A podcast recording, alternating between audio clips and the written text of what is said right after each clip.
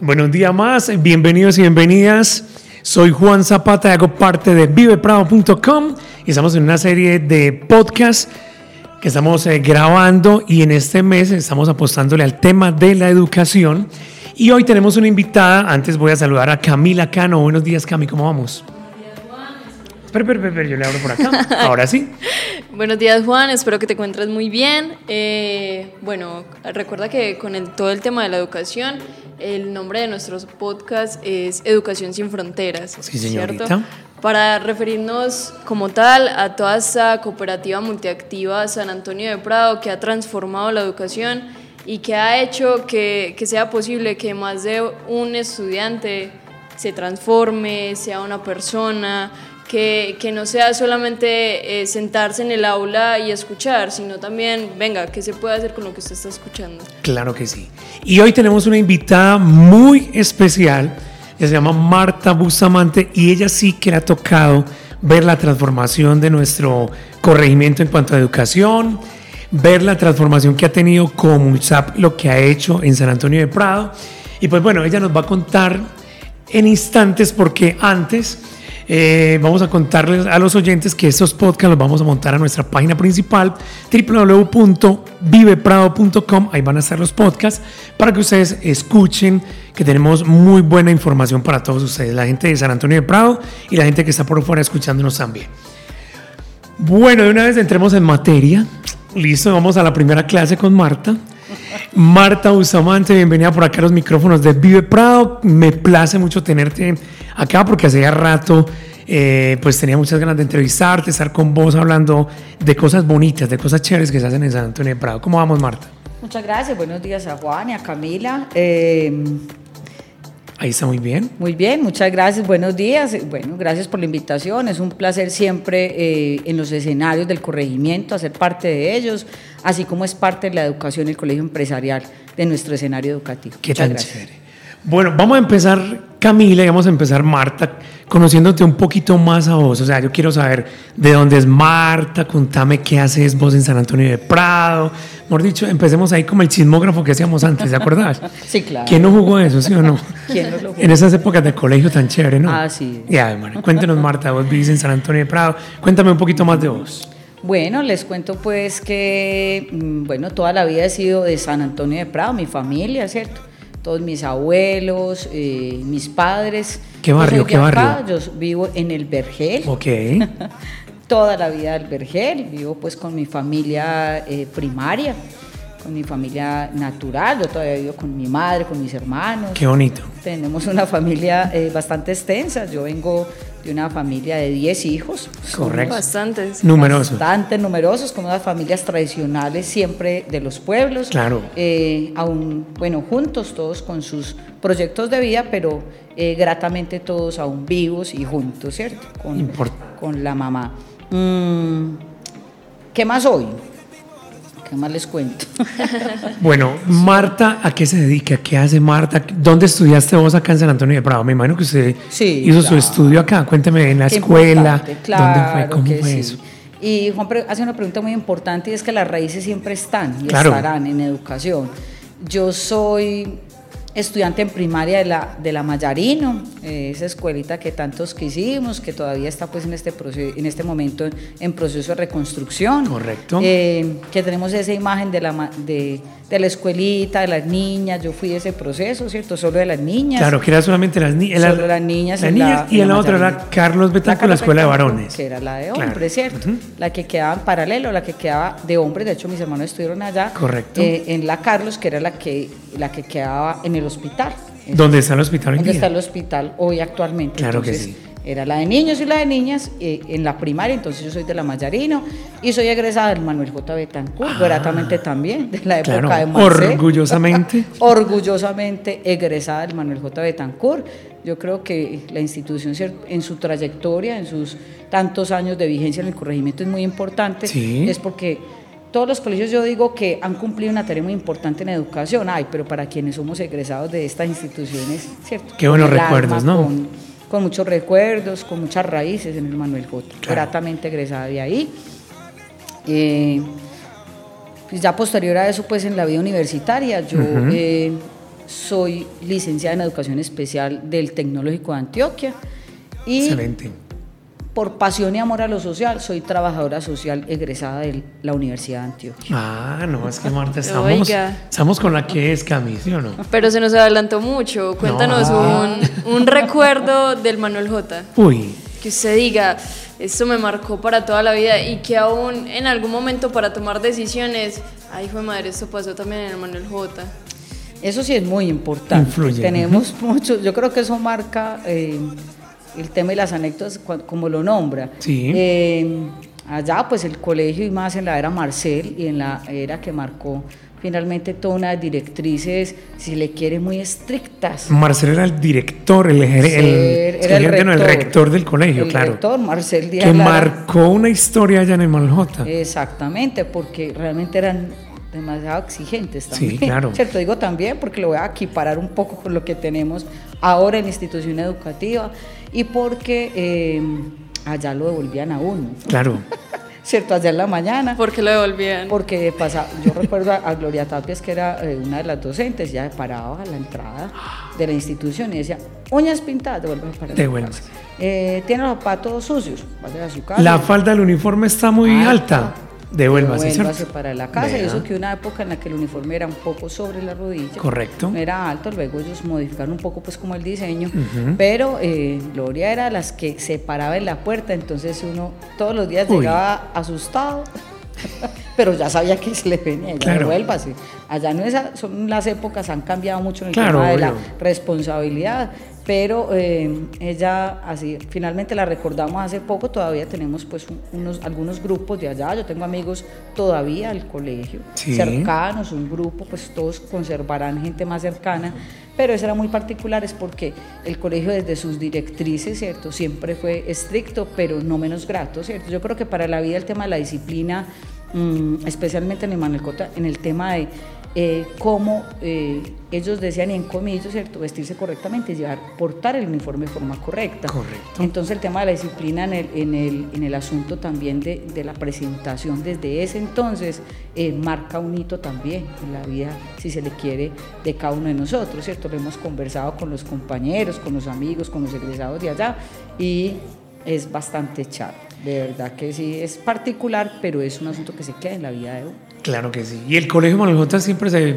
caracterizaba por ser muy estricto. Yo no era el Manuel J, yo era del IDEM. ¿Cierto? Yo me gradué en el IDEM. Y para uno entrar al Manuel J tenía que pasar examen de admisión. Sí, ¿Se le me tocó? claro. Claro que y sí. si usted no pasa el examen de admisión, perdió. O sea, no, No entraba. Exacto. ¿Y cómo era ese examen? Pues a mí no me tocó. Teórico, ¿no? Era Teórico, un examen claro. teórico de conocimientos. Muchos colegios, de hecho, la línea privada, por eso era curioso, porque el sector oficial, pues...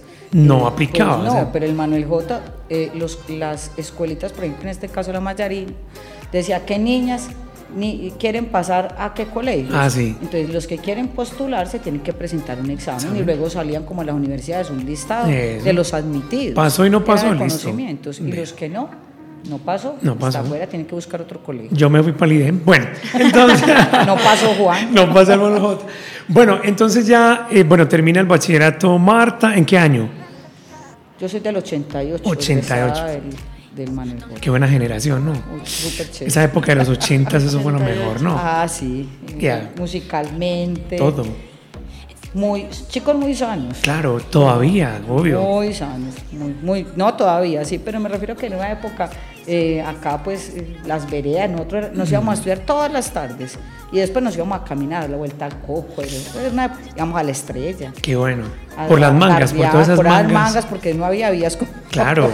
y había unas conexiones, nosotros nos íbamos por los potreros. Por la tarde, es que vamos para la estrella, vamos para la estrella a caminar y nos devolvíamos. A tomar tinto allá. Qué rico. Y nos devolvíamos. Pero por eso digo que eh, rememo- rememorar esa época es interesante, es porque eran unas épocas muy sanas acá, las veredas todavía, ¿cierto? Claro. Recuperando lo tradicional, pero sí que vamos a dar la vuelta al coco, que vamos para la estrella a caminar. Súper chévere. A tirar charcos. ¿Usted nunca va a tirar charco También al salado, playa, a las playas? a la playa, Con claro, sancocho. claro. Y sacó. ¿Quién César, no? ¿Quién no? De los de San Antonio de Prado, María, qué belleza. Exactamente. Bueno, ahora, bueno, terminas el bachillerato, entonces empezar la universidad.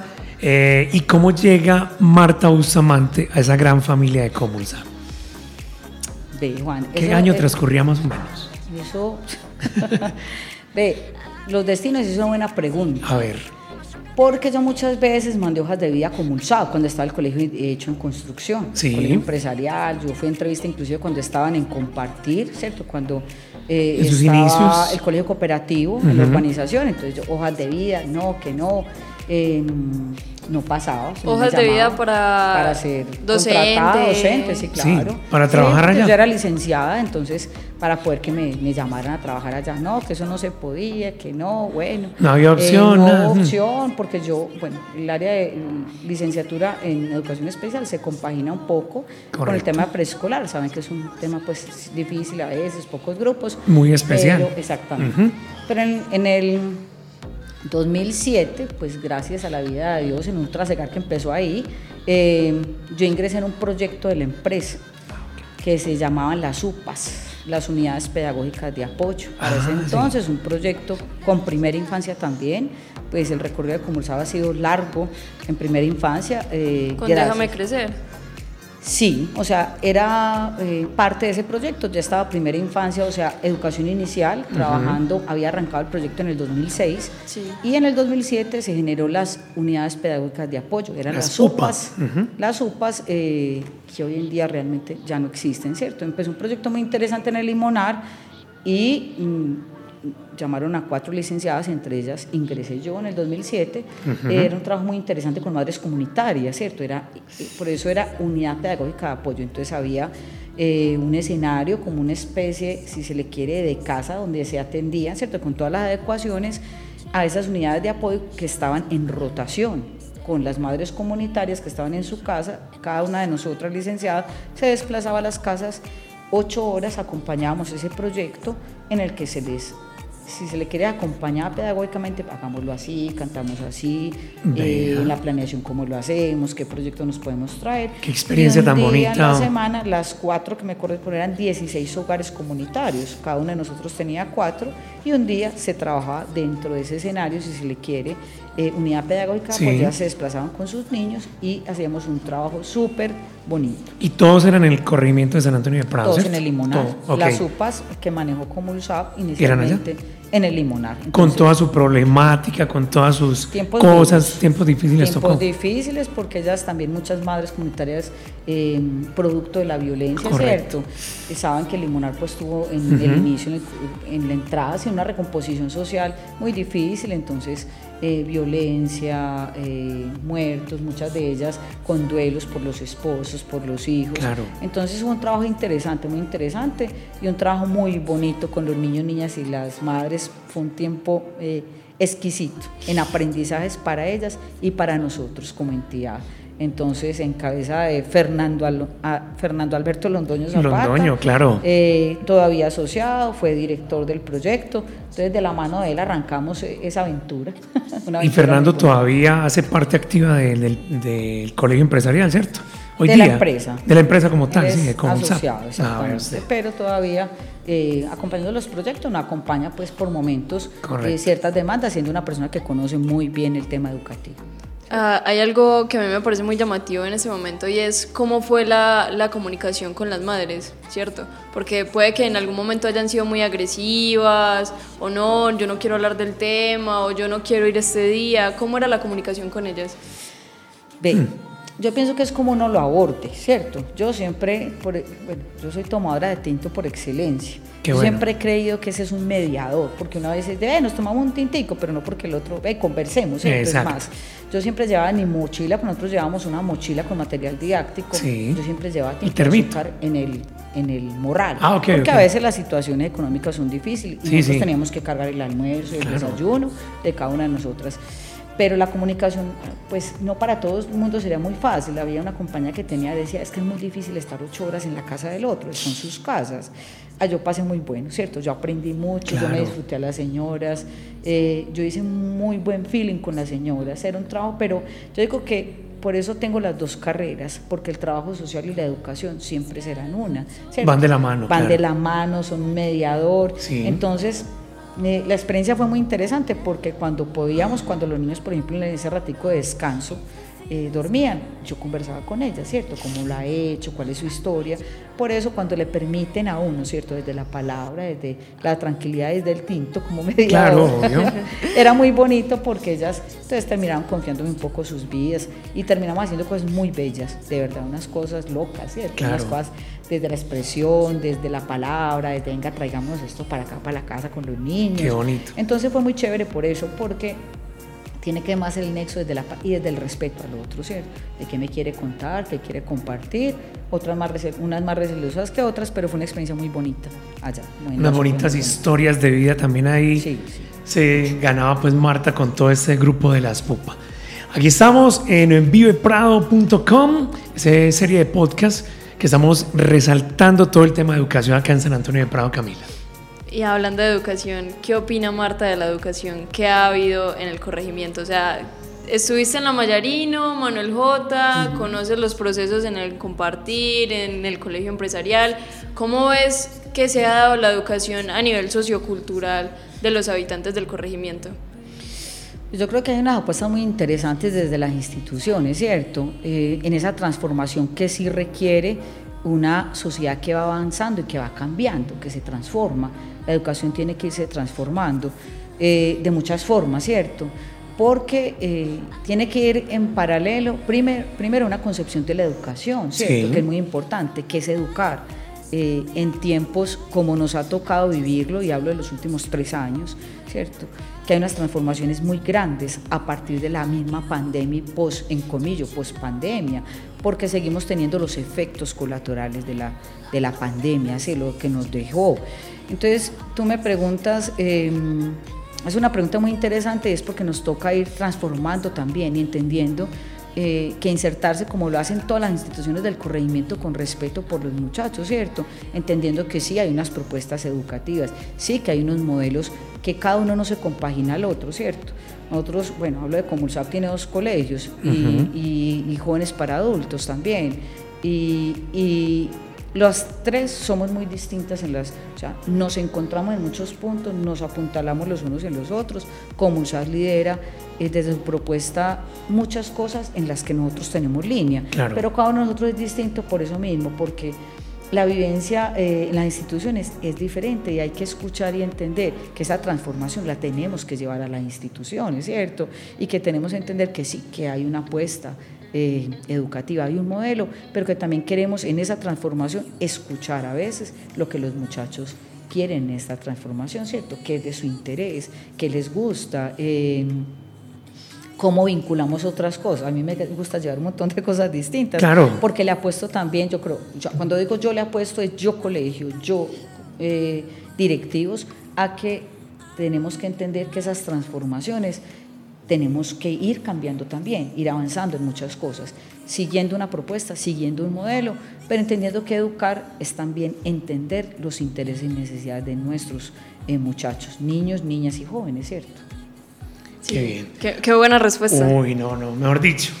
Voy a ganar con usted muchas cosas, Marta. Bueno, Marta, hablando de rectores, eh, yo me remeto, digamos, a los rectores de los colegios de San Antonio de Prado. Es decir, yo recuerdo mucho un rector que hubo en la institución educativa San José Obrero que se llamaba Don Marino. No sé si de pronto tuviste oportunidad de ver algo del proceso que él le hacía allá y él transformó muchas cosas en ese colegio. Ahora, Marcel en el Manuel J, que fue un ícono pues allá, en el IDEM, en mi época, eh, fue Don Luis. Ah, yo recuerdo a Don Luis. Ah, Luis, claro, ¿quién no se acuerda de Don Luis? Y Camila le tocó un rector, porque Camila es egresada del, empresarial, le tocó un rector que estábamos hablando de gente eh, recta, de gente que le gustaba llevar una disciplina, porque sin disciplina, pues, ¿qué seríamos, cierto?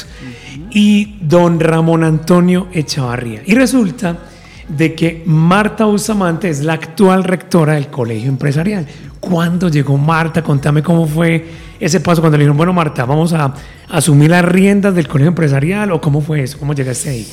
Miren, eh, no hablé quiero recordar eso porque es importante y es que yo empecé mi camino, ¿cierto? En el 2007 con la empresa, llevo 15 años ya con Comulsap, en distintos proyectos educativos, que es muy importante eso porque cuando hay un recorrido eh, y un reconocer porque la educación trasega por ese camino, es desde la primera infancia, viene educación regular.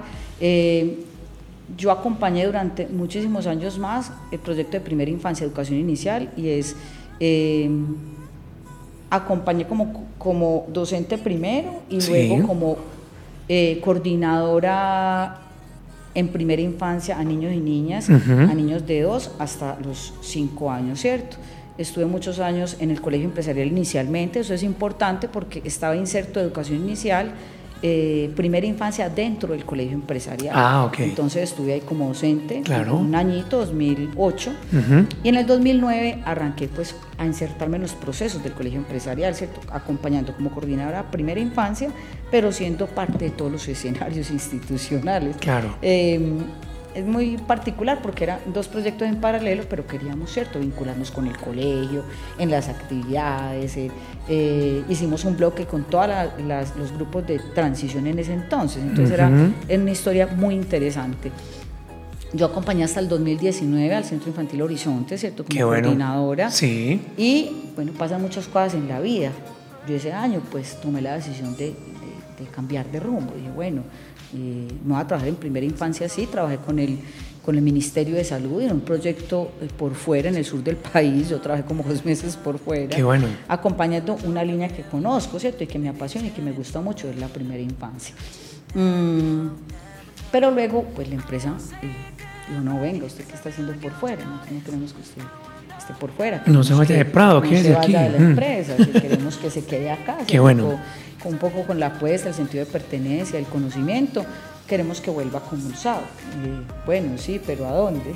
Eso fue en el 2020. No, sé, yo de hecho regresé pues en, diciembre de ese año y en enero pues estaba, bueno, pa, ¿qué vamos a hacer? Plena pandemia. Que, bueno, todavía no había empezado porque empezó el 15 de marzo la pandemia. que eso nos marcó, mejor dicho, claro. Entonces, bueno, te vas a incorporar, ¿cierto? Desde las directivas de la empresa. Mm, no, no, María Teresa, bueno, eh, vamos, vamos a conocer el equipo directivo, pero yo ya entré a un equipo que conozco, ¿cierto? Yo trabajé con Fernando, con Don Ramón, con Faber. Muy de la mano con, ellos. Andrés, Y siempre muy cercanos pues a la empresa, porque ellos siempre, vamos a hacer tal cosa, ¿en qué me pueden colaborar? Claro. para acá, siempre trabajando. Eh, yo siempre muy solidario, ni qué decir, a Don Ramón también y al equipo directivo del Colegio Empresarial en su momento. Eh, y cuando me hacen la propuesta, ah, entré al, comité, al colegio, ah, sí, yo entré en el 13 de enero de ese año, del 2020, pero sin saber qué era, ¿cierto? Yo voy, ¿qué estaba haciendo aquí? No, yo voy a entrar acá. ¿Cierto? Yo sabía que había un proceso, si se le quiere, nombrado por don Ramón desde el 2019, Correcto. que había tomado la decisión, ¿cierto?, de dejar la rectoría, pero las decisiones administrativas en proceso. Eh, pues esa primera semana, eh, con todo el susto, yo dije, ah, no, seguramente voy a entrar acá en una coordinación de convivencia, tengo el perfil, me gusta el colegio, me gustan los chicos. Bueno, eh, cuando me da la noticia, uy, qué susto. Claro.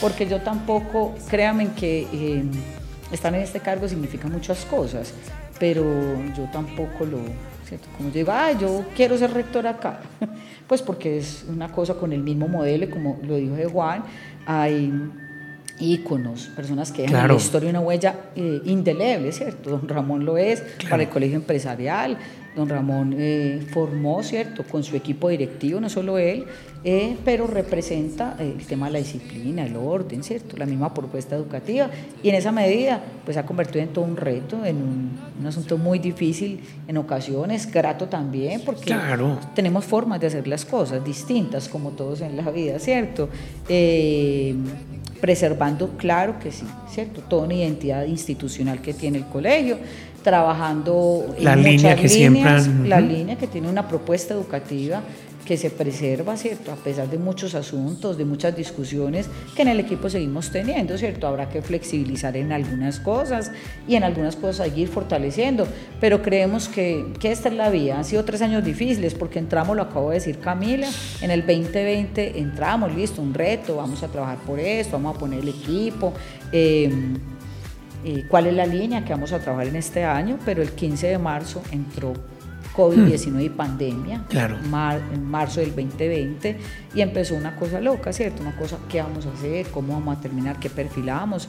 Creo que en su sagacidad como el Colegio Empresarial, y lo quiero nombrar Fernando Cano, coordinador académico, una persona fundamental para la empresa y para el Colegio Empresarial, eh, empezó a, ¿cierto? a vislumbrar una cosa que apuntaló como desde la inversión, y es eh, tener en pandemia la posibilidad de encontrarnos a través de la virtualidad. Correcto. Es una cosa muy loca, ¿cierto? Plataformas. Claro. Dos que tenía el colegio. Eh, y a Sigma. plataforma- Sigma y LMS como plataformas que ya están instaladas en el colegio, ¿cierto? Que son plataformas educativas que nos alivianó la carga. Pero eh, compró licencias de Zoom. Claro. de Zoom que nos per- te, te permitía tener también encuentros eh, sincrónicos, ya me está olvidando la palabra, ahí gracias a Dios la traje, sincrónicos con los estudiantes y asincrónicos también, ¿no? estudiantes de clase permanente. Eh, se diseñó una ruta que nos permitió, sin ser un colegio virtual, funcionar en el 2020. Eso fue una discusión con la Secretaría de Educación de Medellín y con el Ministerio, pero sin ser una institución eh, virtual colegios, pero nos permitió, ¿cierto?, en ese año trabajar de esa forma para no perder todo el sentido académico. Y creo que fue eh, unas, unas cosas súper interesantes, muy difíciles de encontrar en el medio, diríamos, una batalla eh, para vincular los que no tienen equipos, atendimos a nuestras familias, a las que no tenían eh, ninguna posibilidad. Acceso a internet, No, imagínate. nada, imprimimos talleres, Claro. atendimos cerca de muchas familias, cerca de 150, 180 familias a través de entregas de talleres para quienes no tenían la posibilidad de conexión, ¿cierto? De conexión en virtualidad en el 2020. Claro. Se nos vinieron unos años muy difíciles. Y una frase de batalla en esa, mm, en esa época de la pandemia que tocó reinventarnos. Fue O sea, reinventarnos. nos tocó a todos, o sea, en la casa, en el colegio, en la universidad, en los trabajos. Mejor dicho, tocó reinventarnos, Camila. Y hay algo muy bonito, Juan, y es que en, esa, en ese proceso de reconstruir, ¿cierto? De volver a aprender, los docentes coger el computador, porque había muchos que ya estaban acostumbrados nada más al marcador y al tablero, cómo hacerse entender con estudiantes, que los estudiantes sí mueven ese celular y ese computador como Son digitales. como se les Sí. Y, y- y hay algo más maravilloso, Juan y, y doña Marta, y es que a los estudiantes le ponían el uniforme. No, no, es que sígase poniendo el uniforme para Ah, sí. clases. Y prenda la cámara. Y prenda o sea, la cámara, sí. porque es que, ¿cómo así? Hay que seguir en la película de Claro. que usted está estudiando, cómo se va a meter a estudiar. Pasaba mucho, por ejemplo, con las universidades, que está pues la libre expresión y la autonomía de que es que usted va a coger la clase y es que usted ya se está preparando para la vida. Pero pasa mucho que, que hay estudiantes que prenda la cámara, ay, profe, espera, yo me paro de la cama. No, en cambio, en el colegio empresarial siguió, no, que en un escritorio, pongas el uniforme, cómo está mutilado. Claro. Eso, eso sigue estando entonces en la película. O sea que a. Camila le tocó, a Camila le tocó. ¿sí? No, no, yo Ah, ya no, estaba ya- ya estaba graduada, yo graduada. ya estaba en la Ya Yo era la la que estaba en la cama. Ah, ya. Mm. Bueno. Exactamente, Entonces, Marta Bustamante, cuando llega al, al colegio empresarial ya como rectora, empecemos desde ahí.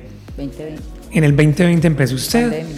y entonces dijo, en plena pandemia, difícil ese momento, sí, bueno, tocó asumir este reto. Así. ¿Cómo fue eso, Marta? Cuéntenos. a ver. Personal, Hasta el día de personal. hoy. ¿Cómo fue usted? ¿Qué pensaba? Bueno, voy a hacer este proyecto, voy a empezar a redactar esta forma, voy a hablar así con los chicos. ¿Qué, ¿Cómo te planeabas tú personalmente? Mi equipo de trabajo, Lo que todo. pasa es que precisamente es eso, ¿cierto? Fue una, una sorpresa, yo creo que para el equipo también lo creo, ¿cierto? Eh, porque yo, bueno, trabajé durante muchos años en proyectos anexos, ¿cierto? En primera infancia, dentro de la ciudad y fuera de ella, ¿cierto? y fuera de ella. Eh, en representación de Comulsap siempre, que manejó bastantes proyectos en, en otros departamentos, en otros municipios de Antioquia. Y cuando está la oferta, pues lo primero, cuando dice Camila, primero con mucho susto, porque es un reto muy grande, sigue siendo, ¿lo cierto? Sigue siendo eh, un reto, eh, un cargo muy importante para la empresa, para el colegio, para la comunidad educativa, ¿cierto? Pero más que el cargo es visualizar que eh, la línea directiva tiene que amarrarse siempre a una institucionalidad, ¿cierto? Siempre a una propuesta, y lo estaba nombrando, ¿cierto? Cómo lo maneja el equipo, lo nombraba ahora y es que a mí cuando digo cosas locas significa cosas en favor, yo siempre intentamos jalonar, pero me pongo ahí, yo, ah, qué rico hacer esto para los muchachos, ¿cierto? Porque eh, visualizar el equipo en la misma línea es, es- la propuesta no depende y eso creo que es importante resaltarlo. El mismo modelo y la propuesta de la institución depende de la institución, ¿cierto? Eh, y eso es muy importante enlazado en que quien llega es quien se reacomoda. Como lo digo yo, se reacomoda y es entendiendo que hay unas estructuras que usted puede eh, intentar incorporarle, tú lo decías, ¿qué proyectos? Es eh, proyectos que beneficien a nuestros estudiantes la comunidad educativa, enmarcada en que queremos que esa misma propuesta se fortalezca, que los muchachos, que la comunidad educativa amen la propuesta, ¿cierto? Entonces, cuando yo me vinculo, el reto es que la línea continúe, ¿cierto? Que Correcto. no se pierda. Ah, no, es que todo, cambió aquí porque llegó Marta. No. ¿Cierto? Hay cosas, insisto, la misma propuesta, el modelo, el, de, de la estructura del colegio empresarial, y no hablo de la estructura, ¿cierto? La infraestructura física, que ya es muy buena. Sí, claro. Sino de la misma estructura y la apropiación de la propuesta y del modelo del colegio.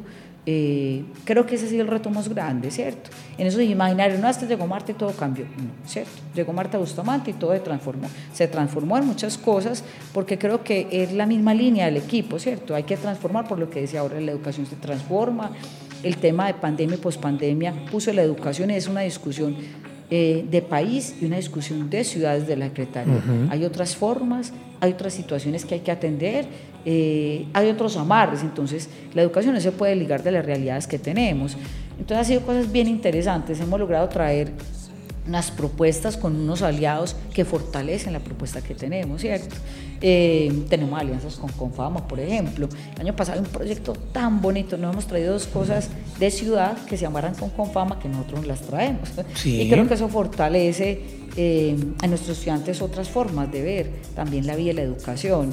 Eh, un grupo cultural en el 2021 que era Zombatá, un grupo pues de la Comuna 3 en alianza con Confama, Sí. ¿no? puso a bailar a la mitad del colegio, entonces eran dos líneas y, era, y fue muy chévere porque yo digo, qué bueno, una visión, hemos traído proyectos de la Secretaría de Inclusión Social que han sido para fortalecer y mejorar, ¿cierto? Entonces, Muy digo, interesantes. El año pasado un proyecto bellísimo eh, con Confama que se, llam- se llamaba el, el Guayacán Rojo, eh, de Piñón de Oro, es una entidad aliada de Confama, un proyecto muy bonito que afloró la emocionalidad de los muchachos, ¿cierto? Que nos recuerda que el ser tiene que anclarse al hacer, ¿cierto? Ujú. A esos mismos lemas que tiene el colegio empresarial, es que educamos para la vida y ese es yo creo que el ancla mayor. Entonces, alrededor de eso que dice Camila, muchos retos en la rectoría, pero retos que se fortalecen para preservar siempre una línea de la propuesta educativa y del modelo que tiene la empresa.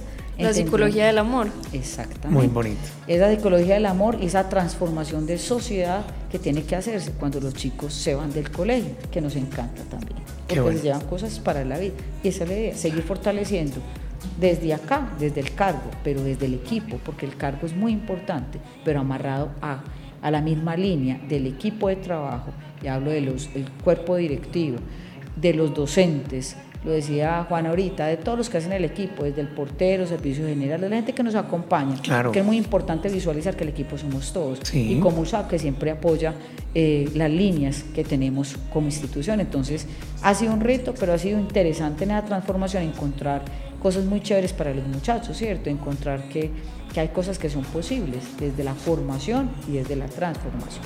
Bueno, yo estoy fascinado con Marta porque de verdad que uno cuando le pone amor a las cosas refleja ese amor a la gente. Ya. Marta, adóptame. Ay, no, no me, no me- Juan, ya tengo muchos, tengo 2.200 Ah, adoptados. Es, imagínese. Entonces, ese es el amor que le pone Marta como rectora. Y vos te imaginas, eso se refleja obviamente en todos los procesos como tal. Marta, pues ya llegando a la parte final, mil y mil gracias por eh, acompañarnos en este podcast. Y pues bueno, ya sabemos que mm, el colegio empresarial, con todas las generaciones que ha tenido, porque ya se pueden sumar generaciones, el colegio empresarial, ¿cuántos años tiene? Como mm, 14 años, creo. Estoy en la generación 17. Imagínese. Este año vamos a graduar a la Con toda. generación 17, unos chicos. Bellísimos, críticos. Sí, Vea, está Camila aquí como egresada. Claro.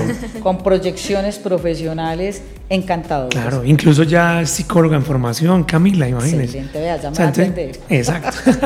Camila, cita cuando te gradúes. Claro que una, sí. de una que sí. Bueno, Camila, ¿qué nos queda por ahí pendiente? La última pregunta y la más contundente.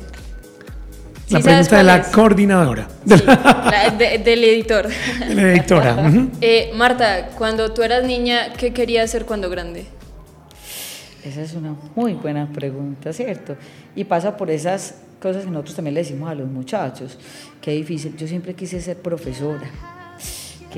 Y yo lo concreté, ¿cierto? En mi vida adulta, pero sumada a eso que también fue un sueño, ¿cierto? Eh, Lo que decía ahorita, la educación una aliada permanente de lo social. Y por las dos cosas, pero siendo niña siempre, yo tuve una, una profe eh, en primero negra, hermoso, y lo digo con todo el amor, porque pues, diríamos ahorita afro, sin ser despectiva, ¿cierto? Claro, claro. Ay, una profe en primero, yo estaba llorona. Desde ese día dije, yo quiero ser como ella, desde el primer día, porque ¿cierto? Cuando yo era pequeña en la Mayarino, pues no, eso era otros tiempos, yo no tuve la bondad de hacer transición, ¿cierto? En nuestras familias eso no se veía. De entrada primerito de una, vez, primero la tiraban al ruedo, ¿cierto? Y aprenda. Y el, primer, y el segundo día me perdí, y lloré mucho y mi profe me encontró, me apapacho. Ese día dije, quiero ser como ella, quiero ser una docente amorosa y creo que esa ha sido la línea toda la vida, ¿cierto? claro.